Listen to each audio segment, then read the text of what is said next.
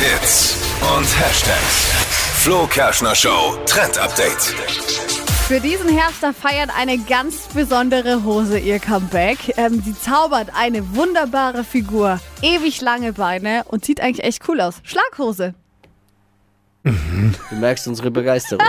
Du hörst sie. Ja, ich höre sie. Also ich hätte wirklich gesagt, Schlaghose never ever. Aber die Influencer aus dem Netz, die machen das vor. Es sieht richtig geil aus, diesen Da, Herbst. da, ist jetzt, da mussten jetzt die Influencer draufkommen. Ja, wie es halt immer so ist. Ja. Ein paar haben es getragen und jetzt machen es alle nach. Ist im Herbst ganz cool, weil man diese Schlaghose, die geht ja unten dann weit auseinander. Also oben eng, Richtung Bein, also Richtung Fuß wird sie dann weiter und kann man eben super gut auch zu so Stiefeln im Herbst tragen und zaubert ein ewig langes Bein, auch wenn man vielleicht als Mädel nicht so groß ist. Diese Influencer. Ja.